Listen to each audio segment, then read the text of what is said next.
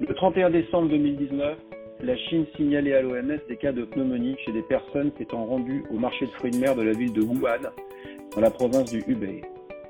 Une semaine plus tard, les autorités sanitaires rapportaient une association entre ces cas de pneumonie et un coronavirus similaire au virus responsable du SARS qui avait sévi entre 2002 et 2003. On l'appelle aujourd'hui Covid-19 ou SARS-CoV-2.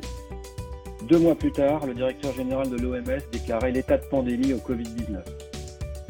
Si l'infection par le Covid est plus souvent bénigne, elle peut progresser vers des insuffisances respiratoires aiguës, le plus souvent chez les personnes âgées et celles souffrant de maladies chroniques. Nous sommes dans une ère nouvelle, et c'est pour cette raison que nous lançons Radio Cochin, des séquences courtes pour les soignants de ville, médecins, infirmières et infirmiers, pharmaciens, kinésithérapeutes. Je suis le docteur Vincent Mallet, médecin à l'hôpital Cochin, professeur à l'Université de Paris, et je parle avec le professeur Jean-Paul Mira, chef de service de la réanimation de Cochin. Professeur Mira, je me mets à la place de ce médecin euh, généraliste du 18e arrondissement qui est appelé au chevet d'un patient de 60 ans avec une exacerbation d'une insuffisance respiratoire chronique obstructive. Ce patient est habituellement suivi à Cochin euh, par nos collègues pneumologues et il a un traitement par bêta-2 mimétique et corticoïde inhalé. J'ai entendu parler des interactions entre euh, l'infection à Covid-19 et les corticoïdes. J'ai compris qu'il fallait pas mettre de corticothérapie pour ces gens-là. Est-ce que je dois arrêter le traitement par corticoïde inhalé C'est une question euh, extrêmement euh, compliquée.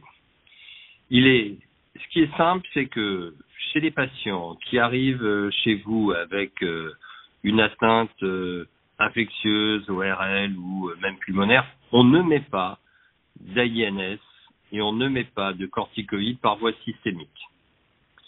Chez un patient comme celui-ci qui serait euh, corticodépendant avec une bronchopneumopathie euh, chronique qui a besoin de ce type de thérapie inhalée, moi personnellement, je continuerai, sauf preuve absolue que le patient est atteint de de, SARS, je continuerai les corticoïdes inhalés.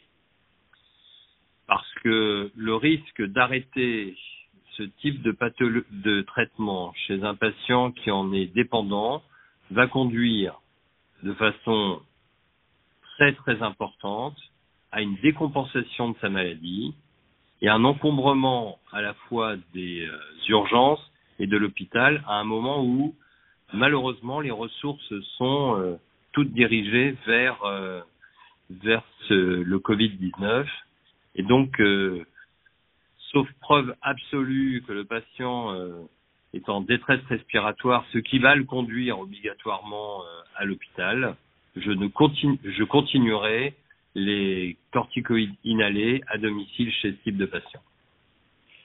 D'accord, donc on n'arrête pas la corticothérapie inhalée. Alors, vous avez probablement, donc vous avez eu un grand nombre de patients avec des détresse respiratoire. Ce patient-là qui n'a pas de signe de détresse quand je suis à son chevet, est-ce que pour vous, l'insuffisance respiratoire chronique obstructive est un facteur de risque de gravité en soi ou est-ce que ça peut passer? Comment voyez-vous les choses? Quelle est votre expérience et votre vision là-dessus? Alors ces patients ont certes une réserve physiologique euh, plus faibles que les autres puisque ce sont des insuffisants respiratoires chroniques. De façon euh, assez euh, surprenante, contrairement aux patients atteints de grippe, ils n'apparaissent pas comme des patients à risque de décompensation sévère euh, d'infection par le nouveau SARS.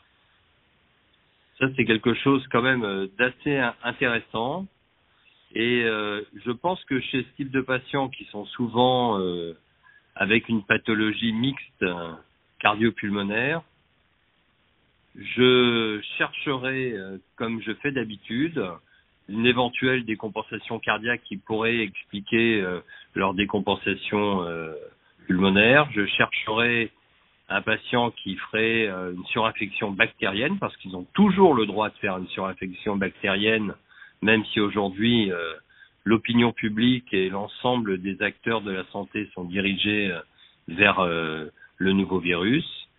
Et uniquement si le patient va vraiment beaucoup moins bien, c'est-à-dire s'il présente des signes de décompensation respiratoire, genre hypercapnie, sueur, hypertension, augmentation de la cyanose, je traiterai le patient à domicile, j'éviterai de l'emmener dans des urgences euh, fortement euh, à risque pour ça, et euh, j'analyserai le patient comme je l'aurais fait en temps normal. Ça, il y a un risque d'attraper, il y a plus de risque d'attraper le Covid aux urgences que chez soi.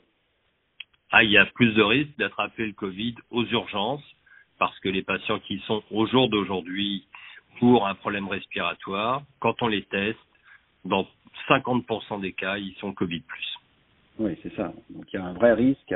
Si on a un doute, il vaut mieux prendre les choses. Et alors c'est très intéressant le fait que l'insuffisance respiratoire chronique obstructive soit pas un facteur de risque pointé du doigt euh, comme étant euh, un critère de, gravité. Donc pour, être, pour être, reprendre ce que vous dites, donc je n'arrête pas les corticoïdes inhalés, éventuellement j'augmente les bêta-tomimétiques s'il y a besoin, et je surveille mon patient euh, comme je le ferais pour une exacerbation de BPCO euh, classique. Quoi. Tout à fait. On, les, on, on, continue à faire de la bonne médecine. On, fait, on essaie de ne pas faire n'importe quoi, c'est ça? Tout à fait. Merci beaucoup. Est-ce qu'il y a un message clair que vous voulez faire passer avec ce, avec ce cas clinique? Insister sur un point? Alors, ce qu'on a vu sur ce type de malade, c'est qu'ils sont très avertis, donc ils sortent encore moins que les autres. Donc, à partir de, sur les premiers malades qu'on a eu, une trentaine de patients, on a eu un seul BPCO euh, qui, euh, qui avait une infection comme ça. Et c'est un peu ce qui est rapporté dans un centre comme Cochin avec euh, beaucoup, une grosse cohorte de BPCO suivis. On continue le traitement de ces malades. On ne diminue pas les corticoïdes inhalés qui pourraient les décompenser.